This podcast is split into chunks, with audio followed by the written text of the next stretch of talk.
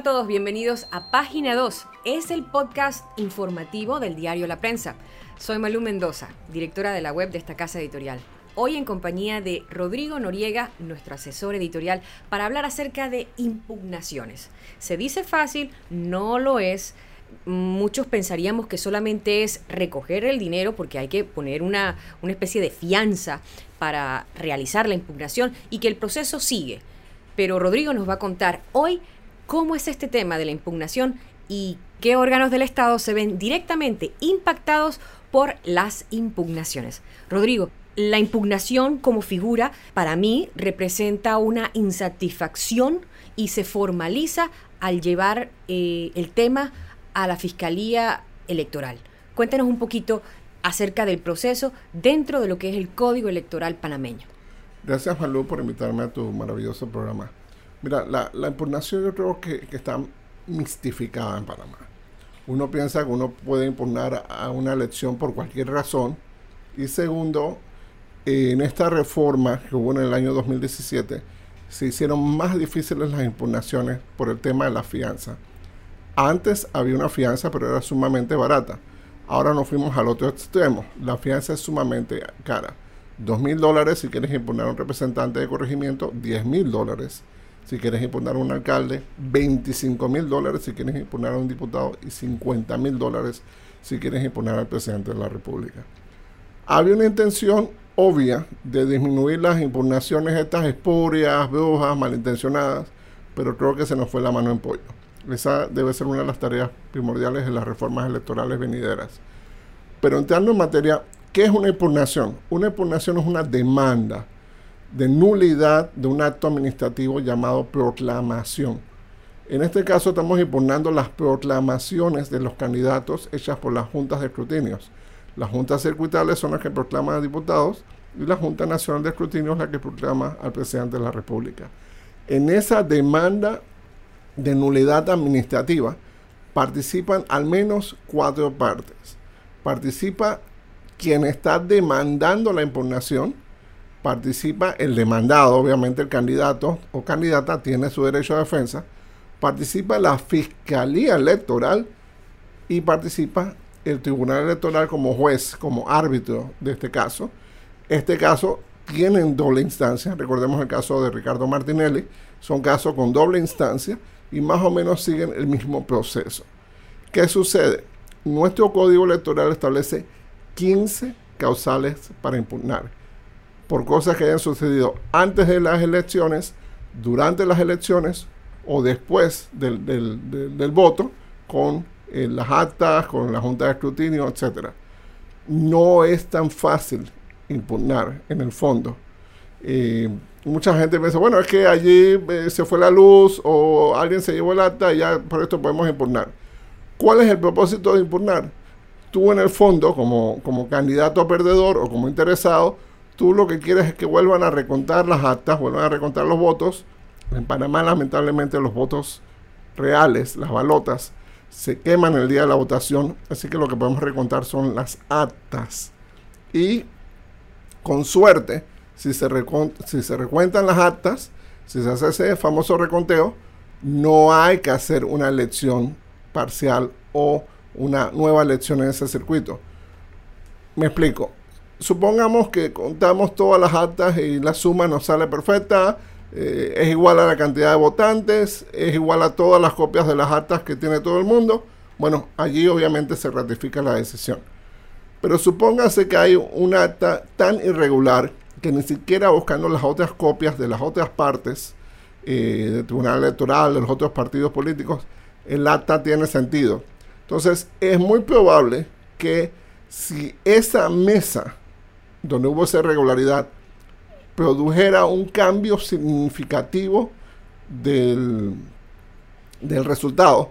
Supóngase que si esa mesa se contara, pudiera cambiar quién ganó de diputado, quién ganó de representante o quién ganó de alcalde, entonces es muy probable que haya una elección parcial solo para esa mesa. Suena ridículo, pero se ha hecho en el pasado. A veces las irregularidades son tan generales en todo el circuito que lo que organiza el Tribunal Electoral es una elección general para ese circuito. solamente. O sea, votaría la gente, eh, por decir algo, votaría la gente solo del 8-7. No tiene que votar todo el país, sino solo la gente del circuito donde haya una impugnación que haya probado que hubo irregularidades en todas las mesas. Cuando es solo una mesa o un par de mesas, votan las personas que solo están en ese padrón electoral. O sea, no es que vamos a meter personas nuevas o no es que vamos a meter las personas en las otras mesas. Votarían las personas solo las que están en ese padrón electoral. Pero ojo, hay una parte que quizás ignoramos o no le ponemos atención en las impugnaciones. El actor más importante de la impugnación tiende a ser la Fiscalía General Electoral.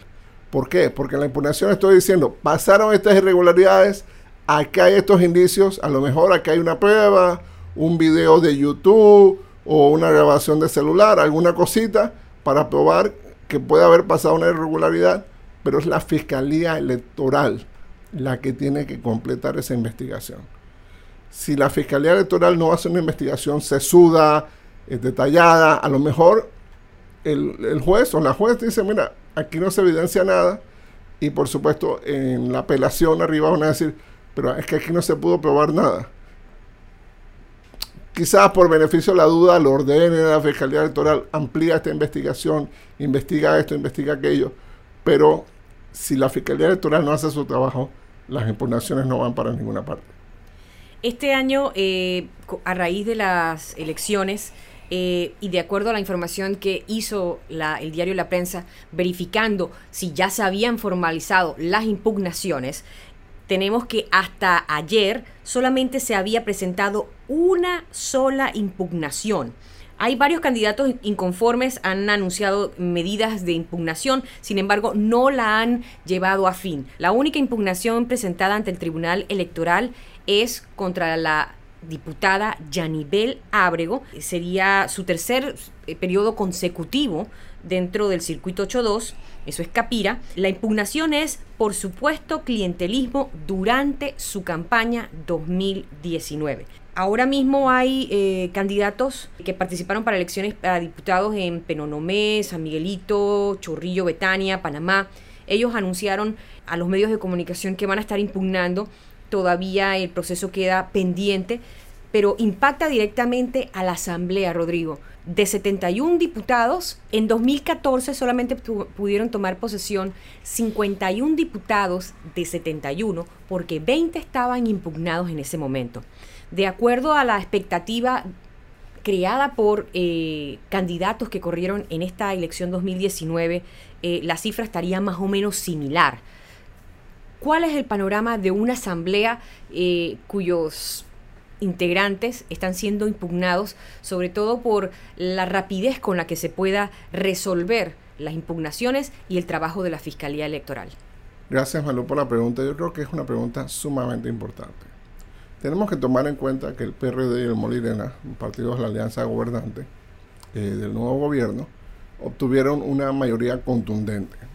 Yo no creo que las impugnaciones lo vayan a afectar a ellos de forma significativa, aunque hay diputados claves de esta alianza que eh, están siendo impugnados o se han anunciado sus posibles impugnaciones. Eh, ellos van a tomar posesión el 1 de julio, formarán su junta directiva y a medida que se vayan resolviendo las otras impugnaciones o se vayan realizando las otras elecciones, se irán incorporando al, a la nueva asamblea. ¿Qué está pasando con las impugnaciones? La barrera del dinero es sumamente dura. Esos 25 mil dólares cuestan. Y impugnaciones para representantes en las comarcas, 2 mil dólares, por Dios. ¿Quién tiene 2 mil dólares en las comarcas para impugnar? Más, lamentablemente tengo que decirlo, los honorarios de mis colegas. La mayoría de las impugnaciones no son gratis, salvo que los partidos políticos las sufraguen. Eh, cada candidato o, sus allegados tienen que ver cómo pagan esos abogados. Recordemos que precisamente en el 2014 se hablaba de tarifas de hasta 50 mil dólares por honorarios de, abogados para hacer una impugnación. Entonces estamos hablando de una barrera sumamente costosa para hacer estas impugnaciones y el tiempo está corriendo. ¿Por qué? porque una vez sean proclamados los distintos diputados y entreguen sus informes eh, financieros que estamos tenemos entendido que lo están haciendo con suma rapidez, el tiempo que les queda para la impugnación es apenas tres días hábiles. Si en esos tres días hábiles no reúnen el dinero, la proclamación se queda firme. Eh, así que yo estimo que el caso quizás más relevante sea el de la diputada Yanibel Abego. Hay mucho interés en este caso y creo que puede establecer precedentes. Por las reformas del Código Electoral, esta es la primera vez que el clientelismo electoral puede ser una causal de nulidad. Aunque parezca mentira, en más de ciento y tantos años de historia republicana jamás el clientelismo electoral fue causal de nulidad, fue causal de nada en este país las nuevas reformas lo establecieron. ¿Cómo se prueba el clientelismo electoral? Básicamente lo voy a decir de una forma burda. Se regalaron bolsas de comida a cambio de votos, materiales de construcción a cambio de votos, se facilitaron eh, servicios públicos o incluso bienes materiales, eh, como puede ser eh, electrodomésticos, refrigeradoras, estufas, bolsas de cemento, etcétera. Bonos de gasolina. Bonos de gasolina para obtener votos a cambio. Esto requiere de una investigación sumamente sofisticada. ¿Qué supermercado dieron las bolsas de comida? Bueno, tienes que ir al supermercado, cuando lo compraron, cuando las, cambiaron, tienes que ver la contabilidad del supermercado. Eh, los bonos de gasolina, igual con la estación de gasolina. Los materiales de construcción, igual con los materiales de construcción. Entonces, en base a estas listas, la lista de clientes del supermercado, la lista de clientes de la estación de gasolina, la lista de clientes de la de la compañía de, materiales de construcción, tienes que irte a ver el padrón electoral. Ajá, esta gente dónde estaba, en qué mesa estaba, en qué circuito estaban. Ajá, aquí más o menos hay una correspondencia. Puede haber sido esa correspondencia significativa para la elección, puede haber afectado el resultado material de la elección. Digamos que en una mesa de 400 votantes, la diputada Bego ganó por 350 votos. Entonces, ¿qué justificación, qué fundamento había de, volver a contar los votos en esa mesa si 350, 349 o 351 votos no hacen diferencia en el hecho de que ella ganó. Sin embargo, si se consigue anular mesas donde ella haya ganado significativamente y esto reduce su margen de victoria, entonces sí podríamos tener que la diputada Ábrego enfrentara por lo menos una elección parcial. No creo hasta el momento con las pruebas que, se han divulgado públicamente que exista justificación para, el caso del clientelismo. No estoy diciendo que no haya habido clientelismo, sino que es difícil probarlo. Nada más hablé de la ruta del dinero. O sea, ¿cómo pruebas que un certificado de un supermercado, una bolsa de comida, fue para obtener clientelismo? Tienes que hacer una investigación bien profusa quién recibió la bolsa o quién recibió el certificado de gasolina o quién recibió los materiales de construcción, en qué mesa estaba votando esa persona, en fin, eh, tienes que recoger testimonios de los beneficiados. O sea, no es una cosa tan fácil como se piensa. Eh, hay videos, hay fotos, hay imágenes. Eso pueden ser indicios, pero también pueden ser indicios de eh, lo que normalmente hacen los, los diputados, lamentablemente en el país, el paternalismo que hacen normalmente la repartidera de jamones, la repartidera de electrodomésticos y otros productos. Entonces, ese trabajo es sumamente delicado. Lamentablemente, ese trabajo lo tiene que hacer la Fiscalía Electoral. Si ellos lo hacen bien, se puede establecer un precedente. Si lo hacen mal, tendríamos que esperar hasta las próximas elecciones a saber si algún diputado o algún una persona electa puede ser impugnada realmente por clientelismo electoral. La Fiscalía Electoral tiene una, una, una, situación bastante interesante en cuanto a que hay que eh, elegir el reemplazo de, eh, de, ese fiscal electoral, el fiscal Peñalosa, eh, quien ya lleva cuántos años? Ya lleva, eh, ya completó su periodo en diciembre, el 31 de diciembre, o sea que tiene pasado cinco meses y tres semanas prácticamente. Prácticamente.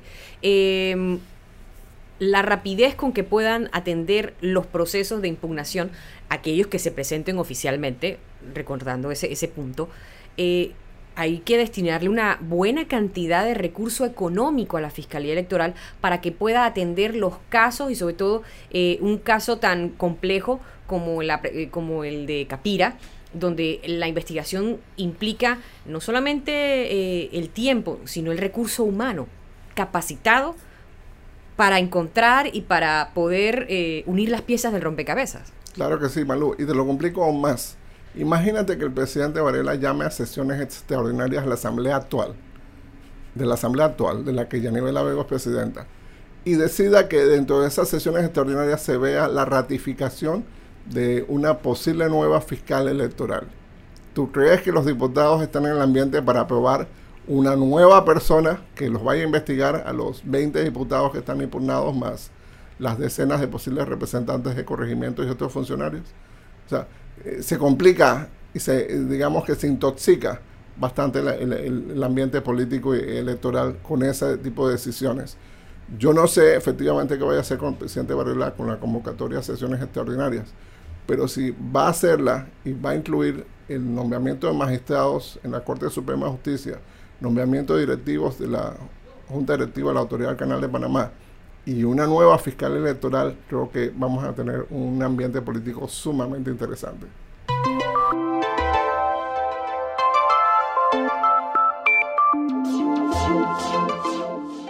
El tema político siempre es noticia en las páginas del impreso de la prensa y también a través de nuestra página web.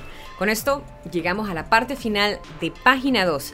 Le invito a estar pendiente de las impugnaciones, de lo que ocurre en la Asamblea y sobre todo de lo que ocurre en Panamá y el mundo a través del diario La Prensa. Nos escuchamos en otra edición de este podcast que puede escuchar en iTunes y en Spotify. Hasta la próxima.